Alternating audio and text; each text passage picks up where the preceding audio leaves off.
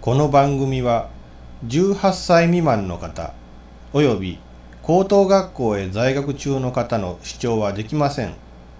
該当の方は直ちにリアルプレイヤーを終了させてください。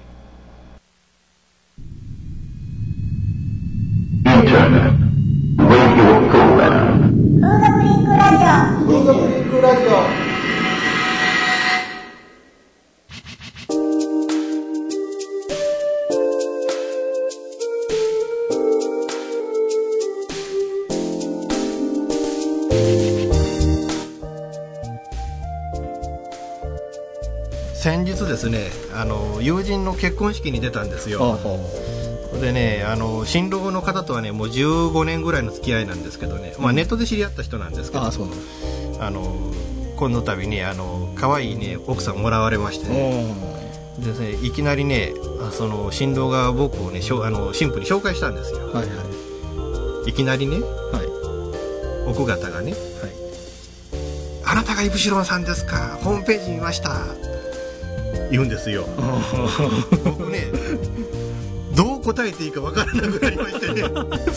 いかなりいきなりね「どっちの?」って言ったらねいかがわしい方。というわけでいかがわしい男のイプシロンです。今回もね風俗リンクラジオ第3回始まりました、えーまああの第1回第2回と聞いていただいただいた方聞いていただいてない方もいらっしゃるかと思いますけどもあのまたお付き合いいただければなと思いますでまた今日も助手がいます。パートです。ななんか低いなテンションが。なんで？低ないか？そうかな。うん。でかな？これからちゃう？これからがこれからなんかこれからになる。まああのこれからまあテンション高く上がってください。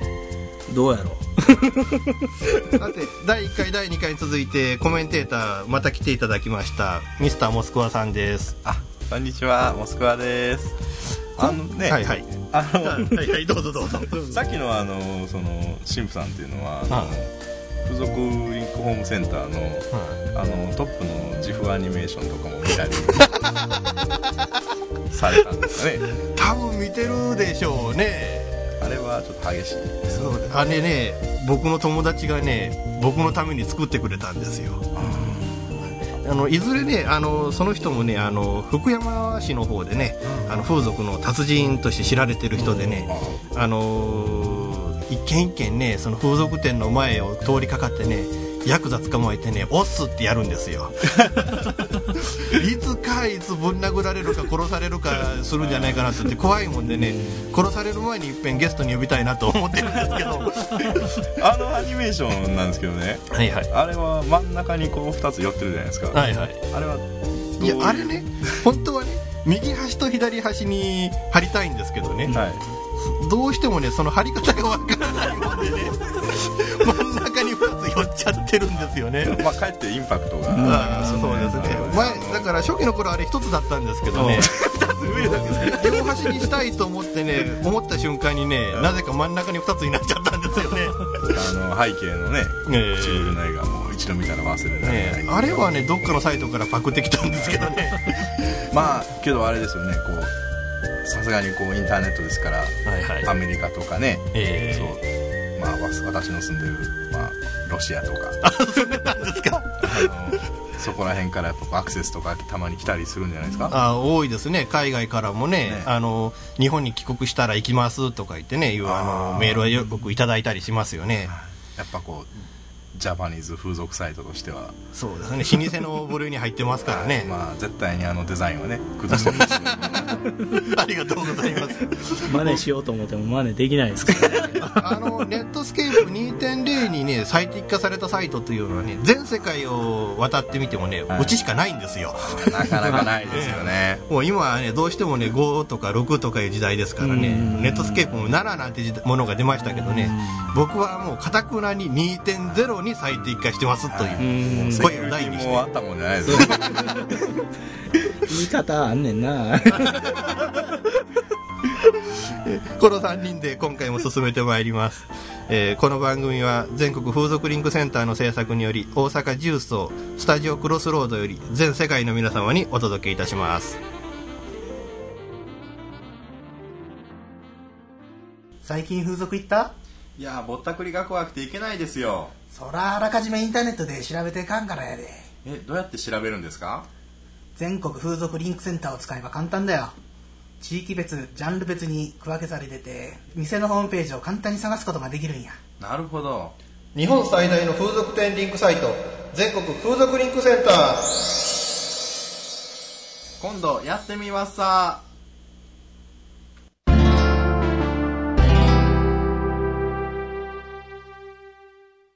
さて今回はですね、えー福岡のデリバリーヘルスアダムとイブのナミちゃんにいろいろお話を伺いますどうもこんにちはこんにちは。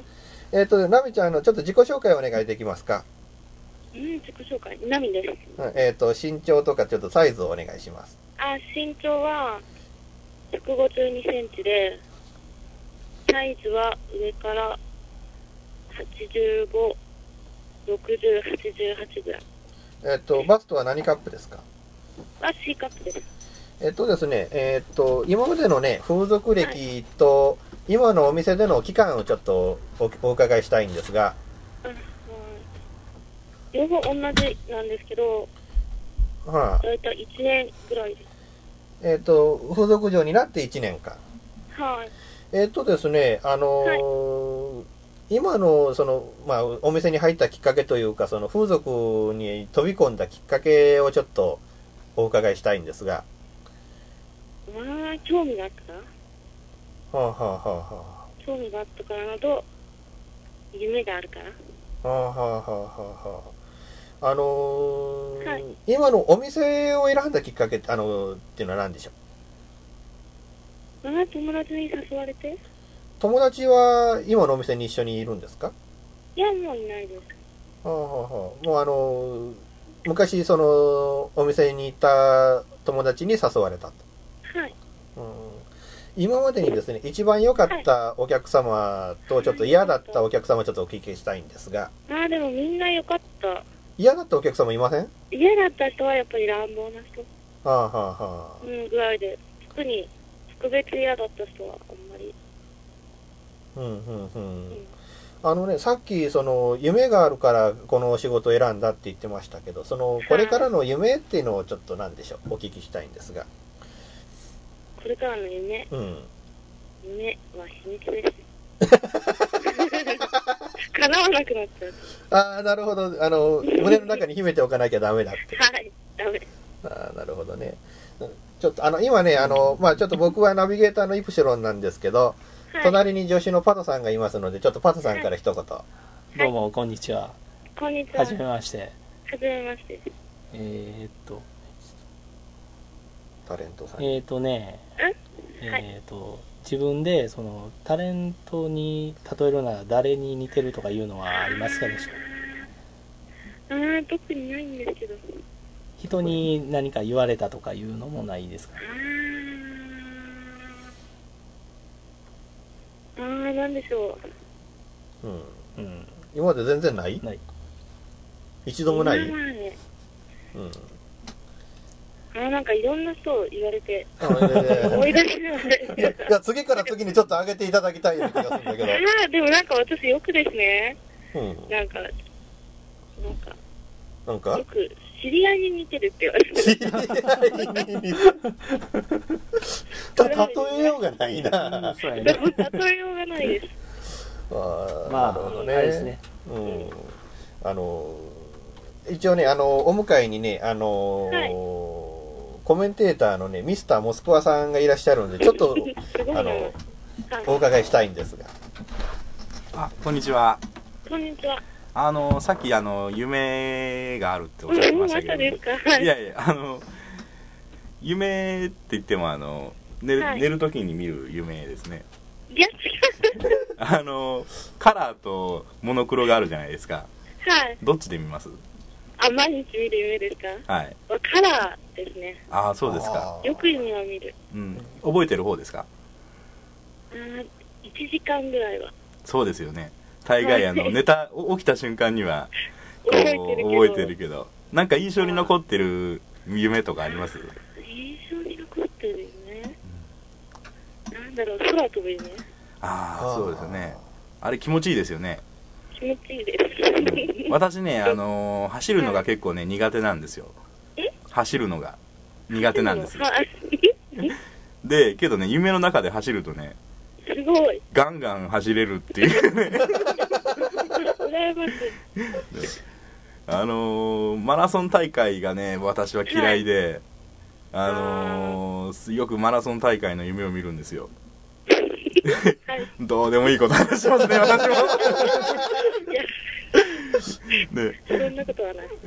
で、あのね、私ね、いつもね、マラソン大会の夢を見るとね、はい。途中でいつもあの、襖をね、襖って知ってます、襖。あのー 布団とか入れてこう閉まはい閉めたり、あの襖を担いで走ってるんですよ。なんで襖を担ぐいや、なんで不そうなんですか？なんでか、見てね、周り見るじゃないですか。はい。そしたらね、みんな襖担いで走ってるんですよ。意味が 意味わかんないでしょ。でね、もう目が覚めるうん、目が覚めるたびにいつもね、まあまあ、ほな夢見てるわと思うんですよ。何かあるのかも。ねだから夢判断をね、これを一度ね、誰かにしてほしいなと思ってるんですけどねあ。ー私もなんかよく見るから、本を持ってたけど、もううなくなった。だただ、この襖を担いでの夢判断っていうのはね、ちょっと判断しがたいかなっていうのもあるんですけど。ぜ ぜひ将来の研究課題に。ですね。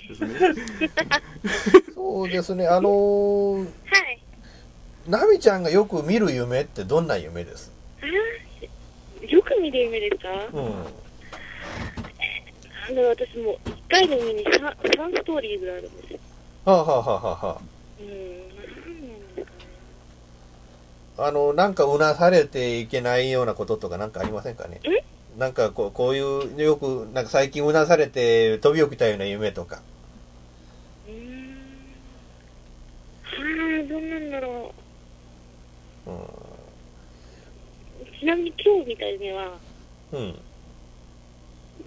なんだろう。あ、もう起きて1時間以上経ったから忘れちゃったです。ささっきまで見てたんやじゃん。もうちょっと電話早かったらよかったんちゃう？そうやな。えっとね、あのーはいここにね、あの、お店のシステムが書いたちょっとあのーはい。あの、資料ちょっと今手元にあるんですけど、あ、そうなんですか。はい。あのね、あのーはさっきね、あのーミスター、さっき、あの、2回ほど前の回になるんですけど、あのーミスターモスクワさんがね、あのービップコース3万円っていうのがね、一くなんかこの気になって気になって仕方がないって言うんですよ。で、あの、ビップコースっていうのはどういうコースなのかっていうのをね、なんかしつこくしつこくね、ちょっと2回前のあの回の時に、あの、ちょっとゲストの女の子に聞いてたんでね、はい。あの、ちょっと、ナビちゃんの方からちょっとなんか、そのビップコースについてのなんか説明をしていただきたいんですそれがね、記憶にないって言ってたんですよ。私も記憶にないんですけどね。ああ、なるほど。あやっぱやばかっいやた。ああなるほなるほどね。あの、やっぱりあの、うん、ちょっとあの、これちょっと。なるほどね。ねえっとですね、えーっと、まあ、あの、60分1万6000円、90分はい2万3000円、ビップコースはい3万円ということで、えーっと、指名料が無料ですね。福岡市内も交通費が無料ということで、はい、そうです。えーっと、営業時間が14時から、えー午前6時まで。はい、そうです。朝6時までっていうのが結構、あのー、ナミちゃんもその6時ぐらいまであ、私は大体夜中出ることが多いんですよ。夜中とか結構夜遅い時間から朝まで。あははじゃあ、あの終わるのはやっぱり6時ぐらいまで。6時ぐらいですね。6時前後ぐらいですね。1日に何人ぐらいお客さんがおられます？最近は。あ、私からですか？ははい。あ、何歳なんだろう。大体夜遅い時間からだから、うん。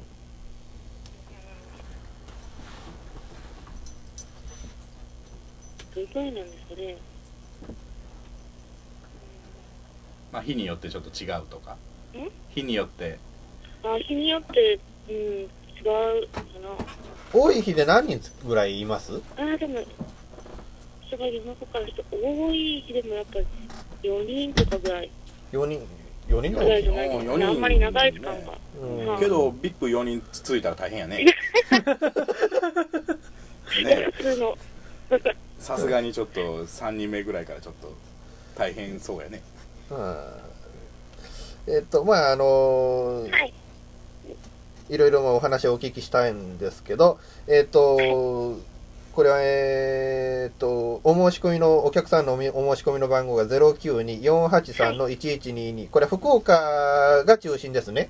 はい、そうですね。あの、一番遠いとこまで、その、行ったと、あの、派遣されていったって言ったらどこら辺までになります？はい、今まで一番遠いところですか？はい。なんかもう、果ての方。果ての方、果ての方。果ての、け県内の果てか、福岡市の果てか。あ、福岡市の果て。福岡市の果て。あ西区？ーはあはあはあはあ。もうあの、え西区の隣って何ですかね？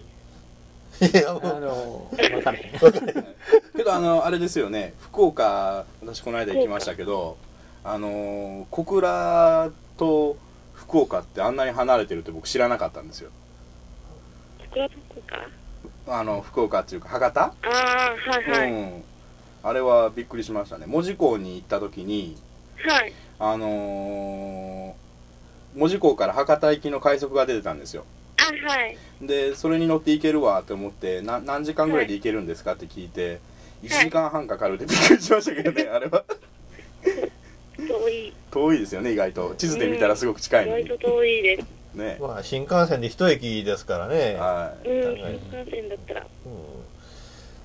ということで、まあ、あの、いろいろお話をお伺いしてまいりましたけど、そろそろお時間ですので、ナミちゃんの方から、あの、ラジオを聞いてる皆さんに何かメッセージがあったらお願いします。い。いですか？はいはい。あどうぞ。皆さん会いに来てください。はい。どうもありがとうございましたあ。りがとうございます。今回はデリバリーヘルスはい福岡のアダムとイブのナミちゃんにお話を伺いました。はい。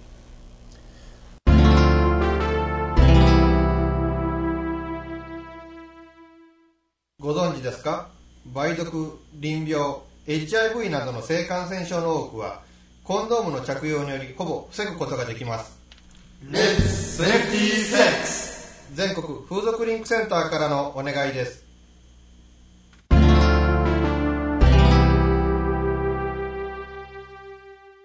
というわけで、えー第1回からずっとコメンテーターとして参加していただいているミスターモスクワさんのに、えーちょっといろいろお話を伺いたいなと思うんですけども。どうもこんにちは。こんにちは。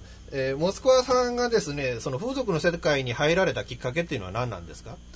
まあそうですね。一番きっかけになったのはまあもともと風俗が好きだったのがはあはあそもそもの原因なんですけども。ど どれぐらいのその風俗歴があります？まあ56年といったところですかね。あ、はい。5、6年っつったらまだそれでも古い方じゃないですよね。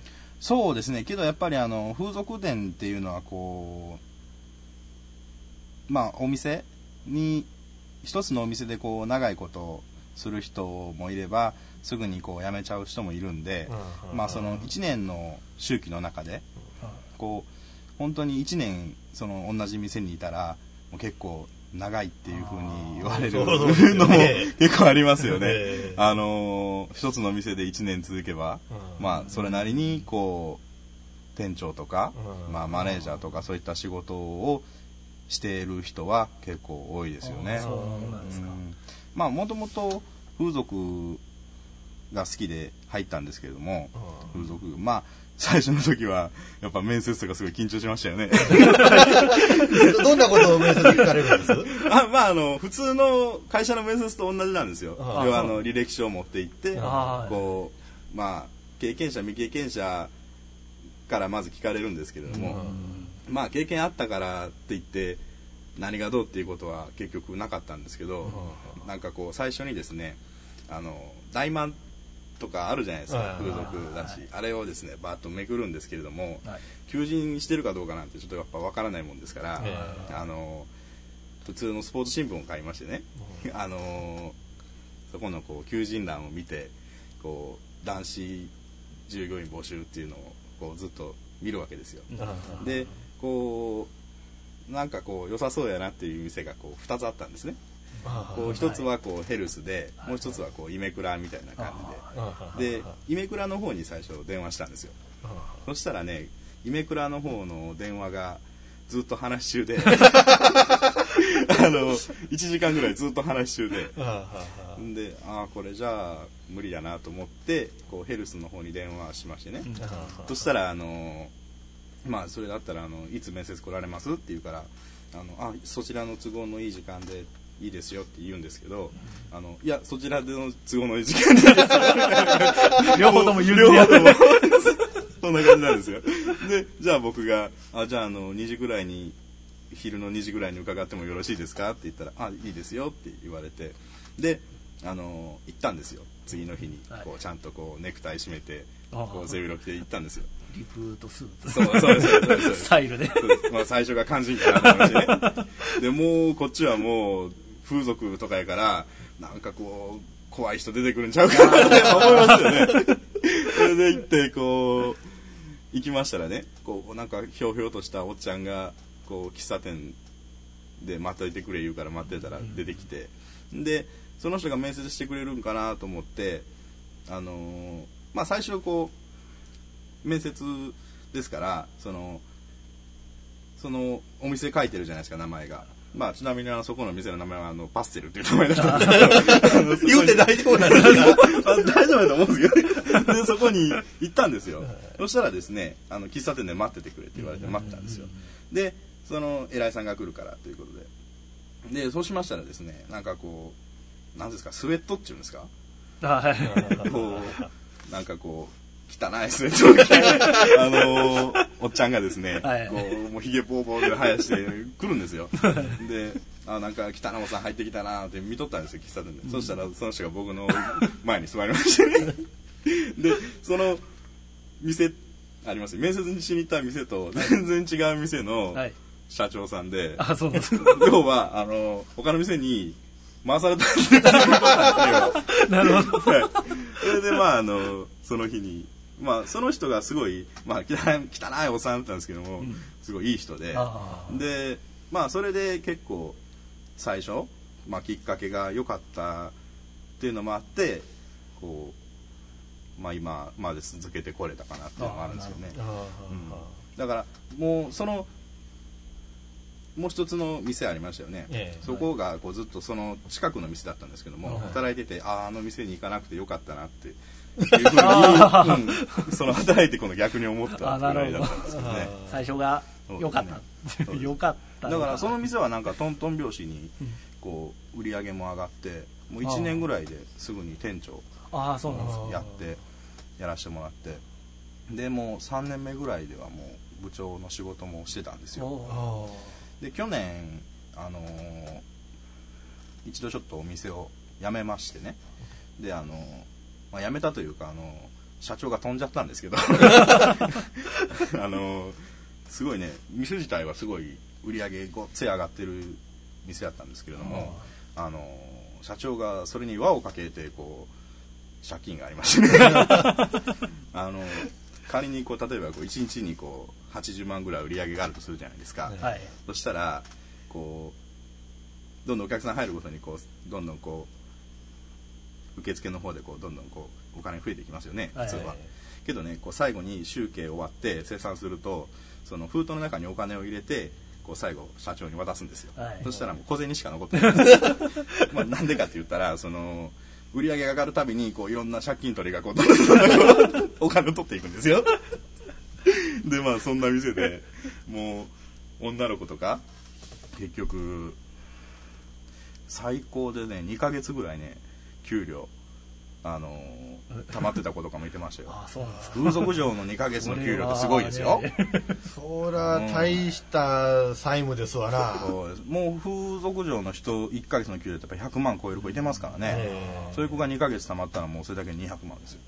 だからそんな店でねでそれで1回お店上がって風俗の仕事も辞めたんですけど、でまあ今はあの大阪の方でデリバリーをやってるんですけどね。なるほどね。はい。もうそれまたその一旦風俗を辞めてまた帰ってきたっていうのはやっぱその風俗の魅力っていうのは何でしょう？そうですね。まああのー一番にはお給料がいいことですよね当然。あ普通の仕事に比べればもう格段に給料がいいですね。うんうんそれがやっぱ魅力で、まあ、税金払わなくていいっていうのもあるんですけど。払わんでいいんですか？一応あの無職で取ってますんでああのあのね市役所にはね。なるほど。はい、ですから私はあの健康保険とかあの毎月2000円なんですよ。あ。こんなこと喋っていいですかね？ーまあ、まあ、実名がわからないから、多分、誰かわからないでしょうし。まあまあほとんどが多分風俗の魅力っていうのはやっぱそこでしょうね、あーやっぱりこまあただやっぱ自分でお店するとかってなってきたら、うん。やっぱそれなりにねまあきっちりはしないといけないですけど、まあ、あくまで従業員っていう立場やったらそこまで考えなくても、あうん。まあその代わりそのお給料は確かにいいですよ。いいんですけれどもそのやっぱり風俗業っていうのはあのまあ休みがまず少ないですよね、私なんかはこれ正月に休んでから休んでないですからね、ああ、大変ですね、それは。は。い、でまあ普通の従業員でもやっぱ月に2回あればいい方じゃないですかね、ああ、そうですか。うん、で拘束時間も長いでしょ、うんそうですよね。でうちのお店がですね朝10時からあの朝5時までなんですけど あの下手したらもう朝から朝までですからね、うん。うんそんなのもありますからやっぱりこうやっぱりほんまに風俗で頑張っていこうっていう気力がないと なかなか続かないですね、うん、あの実際続く人も少ないのは少ないですね。だからさっきも言いましたけど、うん。同じ店で1年続けばそれなりにやっぱり認めてもらえるけどどうしても続かないからこう点々とみんなしちゃうんでしょうね。なるほどね。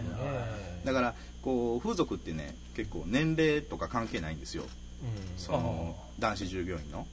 だからもう40歳になっても50歳になってもウェイターの仕事している人もいれば、はい。もう20代前半とはかい。ぐらいでもう店長とか部長とかやってるようなすごい人もいますよね、うん。実力社外みたい。そうですね。ほんまにそうですね。な年功序列関係なし。関係なしですね。もう女の子に対してどれだけものが言えるかっていうああのですか。ね。うん、そういうのがありますよね、どうしてもねあの女の子の顔なんか見ちゃうと情が映るっていうのもあるでしょうしね、まあ、今昔はねこうどっちかって言ったらその女の子に対してはきつくきつく接していくっていうのがありましたけど今はもうどっちかっていうとね、そういう風でもなくなってきたみたいですけどね、こうお給料のシステムとかもその昔やったらこう大体35%から40%お客さんの支払った額の。それから税金引いて教育教材費引いてっていうような感じでしたけども、今はねその罰金とかもなくてお給料のバック率も高いとか。女の子にとっては働きやすい。まあそれが逆に言ったらそのお店側にとっては女の子のを集める手段になってるんでしょうけどねどうなんでしょう？あのこの5年間でその風俗業界がなんかこういうふうに変わったっていうようなところありますかね？うんそうですね。私たち私がし始めた頃はそのヘルスとかピンクサロンとか、そういうのがまだこうメジャーって言ったら変ですけどこう店舗としてやってる店が多かったですけどね、うん。今はどっちかというとそういうホテルとかマンションとかそういうので接客する風俗が増えてきて、でまたそれが結構にぎわってるとか活況停してますよね、あのそれはやっぱお客さんのニーズがそっちの方向にやっぱ向いてると思うんですよ、うん、その以前までは女の子のサービスをこう受けてこう、まあ、快楽を得るという部分でのそのお金を支払いでしたけれども、こう今は何て言うんですかねその疑似恋愛っていうかそのそういう精神的な欲求まで肉体的な欲求だけじゃなくてその精神的な欲求を満たすというところまで風俗業界がその発展してきたっていうのが考えられますね、はい。ここつい最近で言えば、まあ、世の中あの癒し癒し系ってよう言われますけど、うんその風俗界もその癒し系の流れがうん。主流になってるっていうことなんですかね。そうですね、うん。あのーホテルヘルスってつい最近あるじゃないですか、はい。あれのそのまあシステムっていうんですか、っていうのはそのお客さんがお店に行ってで女の子を選んでで女の子と一緒にお店を出て一緒にラブホテルに入るあっていうその普通の恋人気分でそのホテルに入ってっていうそういうムードを味わえるっていうところがやっぱり売りなんでしょうね。うんなるほどね。ねその風俗っぽくないからお客さんもとっつきやすいっていうか逆にね、うん、そういうのでやっぱりすごいこう今にぎわってますよね。ホテルヘルスの業界っていうのはね、うん。またお店もいっぱい増えてますよね増えましたね。本当はいに広告見たらホテルヘルスだらけデリヘルだらけという感じそうですね。ですね本当に、うん、デリヘルも自宅でねこう来てくれてっていうのもなんかいいですよね。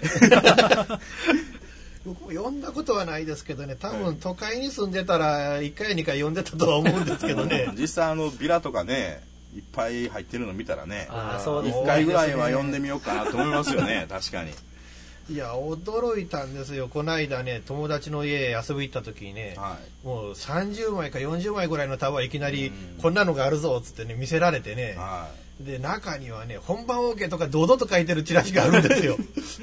ありますね。そういうのね。こんなもん書いてええんかなっつって。ね 大体あの値段でこう分かりますよね。あー。こうちょっと割高でうん。こうなんかビップ OK とか書いてあったりとかしたらねああそういう店なんやなって思いますけどね、うん、ただねあれもねやっぱりねデリバリーなんかそうなんですけどその従業員さんとねやっぱりこう仲良くなるとそれなりにこういい子をね回あしてくれたりするからその同じ店でしつこくしつこくあ頼むのがいいコとツですか？思います僕は。常連さんになるのがいいと、うん。私も今デリバリーやっててその、うん。同じお客さんずっとやっぱ頼んでくれてたら、はいはい。やっぱいい子入ったりとかしたらやっぱこう営業電話して、うんいい子入りましたよって電話しますもんね実際。ああなるほどね。そしたらお客さんもね、あうん。もうこっちのこと信用してくれてるから、うん。こういい子をね、うん。すぐにこう持っていきますし、うん。やっぱ常連さんやったらある意味お客さんにも情が湧くから それはね確かにそれはそうですね。もう毎回毎回ねとんでもないの送ってるわけにもいけへんし。やっぱそこら辺はね、うん。でまたそのね常連さんってやっぱ一番風俗店にとっては大事ですよね、あ。うんあの高い広告費かけてその広告売ってるわけですから、はもうそれだけでやっぱお客さん集客するのはやっぱこれだけ今風俗店が増えてるうん。世の中でやっぱしんどいですから、どうしてもこう自分のお店のお客さんっていうのをこう確保してまあこれだけ増えていってますからそのやっぱりちゃんとやってる店がこれからやっぱ残っていくと思いますけどね、うん。だからつい最近なんかこうぼったくりとかそういうの減ったでしょそうですね。うん。一時期はひどかったですけどね、まあそういうのもあってこれからはねそのちゃんとした店が。やっぱりそうですね。お客さんを裏切らない店ほど残っていくっていうことですかね。そうですよね。さてあの話は変わるんですけどモスクワさんがですねじゃあこれからその風俗の世界へまあこう席を置いたままなんか将来考えているようなことあります？まあとりあえず僕的には個人的にはインドに行ってみたい。インド？またなんでインド？インド良くないですか？なんていうか仏教の国というかインドヒンズーインドっ教てあの両極端に分かれるでしょ。あの好きな人はめっちゃ好きで、あー。もうダメな人はもうあんなとこはダメ、うん。ね。沐浴でもしに行くんですか？ガンジス川に。あのねこうあのなんていうんですかこうああいうだるい感じが好きなんですよああ確かにね。もうなんかもう何も考えなくていいようなね。あーなんかねこう風俗の仕事ってねすごい拘束時間長いじゃないですか。こうほとんど24時間仕事みたいな感じで。でそういう中ではい。こうなかなかね僕ね一日ゆっくりしたの覚えてないんですよ。あこの何年かぐらい。もう覚えてなくて。でね1週間ぐらい行けたらなんかもうそのまま帰ってこうへんのちゃうかななんかね。だからそういう人たくさんいるみたいですね、うんなんかね。今ね。いなんか本とか読んでたらなんか安安下宿に、うん。なんか何年も滞在してるというような人がなんかおるらしいですけどね。ね。うんなんかねそんなんなりそうですよね、うん。まあ夢ですね。うん、とりあえずお金貯めたらインド行きたいなまあ旅行が好きなんですよ、もともとね。あそうなんですか。それだけです。ということでこのコーナーはミスターモスクワさんに、えーいろんなことをお話をお伺いしました。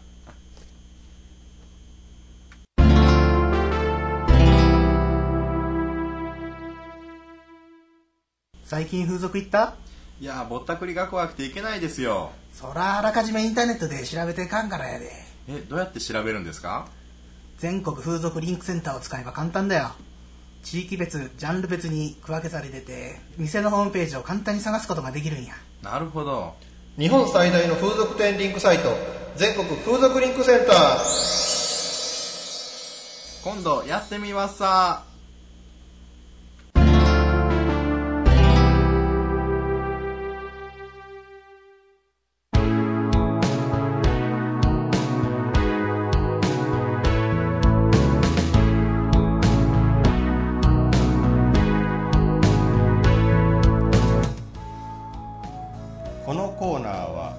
山県イプシロン現代風俗研究所よりお届けいたします。前回の放送ではソープランドにおける価格体系について取り上げましたが全国風俗リンクセンターへは他にもソープランドに関しての質問のメールが届いております。そこで今回もソープランドについての風俗講座をお届けいたしましょう。先日ある方よりソープランドへ行ってきたのですが女の子が本番をさせてくれませんでした。これって怠慢ではないでしょうか。高いお金を取りながら許せません。というメールをいただきました。でもこれって本当に怠慢なのでしょうか。実はソープランドイコール本番という認識そのものが間違っているのです。ソープランドは全国に存在しますが全国どこでもソープに行けば本番できるわけではありません。地方によってはソープランドでも本番なしが原則というところが結構あるのです。私が知る限り岡山市や静岡県のとある市のソープランドでは本番がありません。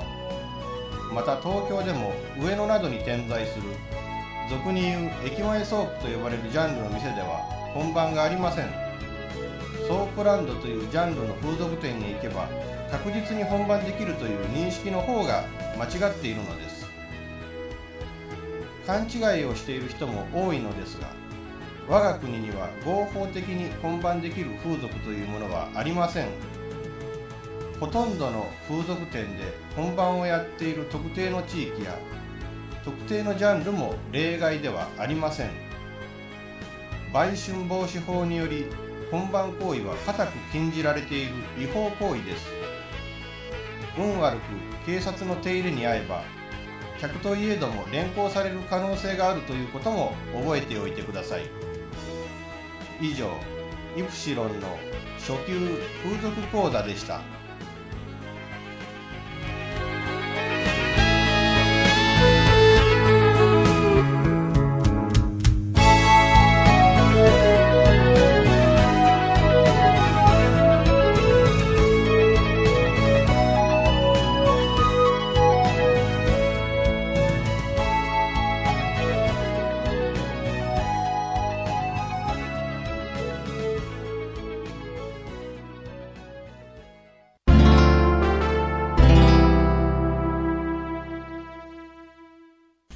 風俗行ってきた？いやー、行ってきましたがな。可愛い子でべっぴんでめちゃめちゃ良かった。そらよかったやっぱり全国風俗リンクセンターやな。風俗店よりどりみどり、ホームページ作ってる風俗店ってむちゃくちゃ多いんですな。日本最大の風俗店リンクサイト全国風俗リンクセンター今度一緒に行こうか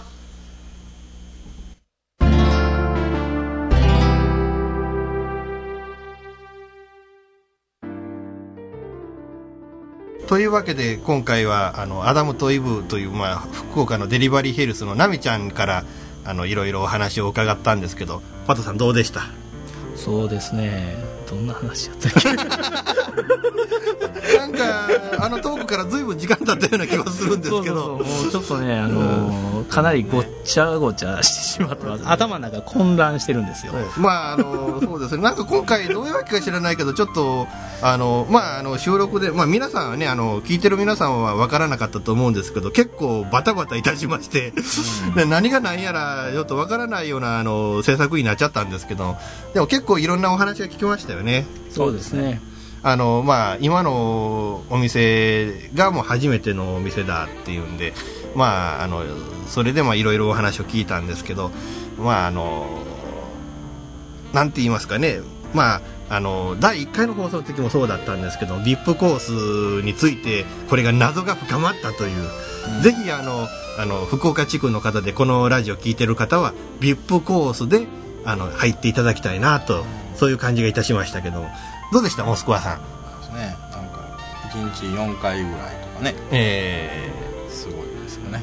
ー、よう覚えてましたな、ね記憶大した記憶力ですな。僕4回言うの忘れてましたわ。やっぱね福岡私もねこう1年ほど前に行ったんですよ遊びに。のあ。その時はあの中洲だったんですけどね。はあ。のまあ用用事で門司港の方行ってまして、まあ、先ほどもちょっと言いましたけどね、あのでそれそこから、まあ、一応日帰りでね門司港に行く予定だったんですけど、あの何万円か小倉駅で博多駅のね切符を買ってしまった 無意識のうちに。無意識のうちに。でそっからいもう日帰りの予定やったのが2泊3日 ああの中洲でねすごかったですね中洲は勢いありますよ、うん、私もずっと大阪ですけどねやっぱ北南やっぱ活気あるなと思いますけれども、まあすごかったですね。福岡は特に活気がすごかったですあのね、こうセクキャバとかのキャッチのお姉ちゃんとかいるじゃないですか、でこうガー寄ってくるんですよ、あの私の店へ来てくれたら私の胸揉めますよ。っ てダイレクトや。それはね私もじーっとほんまに揉めるんやな。っていうもうすごいですね。もう、うん。そういう仕事に対する意気込みっていうんですかね、あああなるほど、ね。まあ、私個人的には中洲のソープをおすすめします、あはい、あのサービスが全然神戸福原とかと比べると同じ料金で高級店並みのサービスが味わえると、まあ、それだけは言うておきましょう。あの伝説のソープとかいうお店は大体九州に多いですもんね。熊本がいいらしいですね。噂では。ね。私ちょっと行ったことないんですけど熊ああそこ本ははあのー紹介がないといけないとか言って聞きますからね。ああ。のあの例の伝説のお店。もうちょっと名前は言わない方がいいでしょうけど。はい。あそこはもうあの一元さんはお断りだそうですからね。だから一度誰か行ったことのある人に紹介してもらわなあかんなと僕も思ってるんですけどね。あまあ絶対に兄弟にならないとダメだ。ということですねなんかねモスクワさんの兄弟は嫌なような気がするんですけど。というわけでまあいろいろお話なんかありました？なんかありました？あった？ら言ってくださいお願いしますせっかくですからまあ熊本に連れてってほしいなああそうですねそうですね熊本でロケしますか一度将来熊本に行きたいな。ああなるほどなるほど。独り言はもうそれぐらい。で すというわけで、まあ、あの今回もありがとうございました。ありがとうございました。で次回の放送はなんですけどね12月の1日にできればいいなと思っています。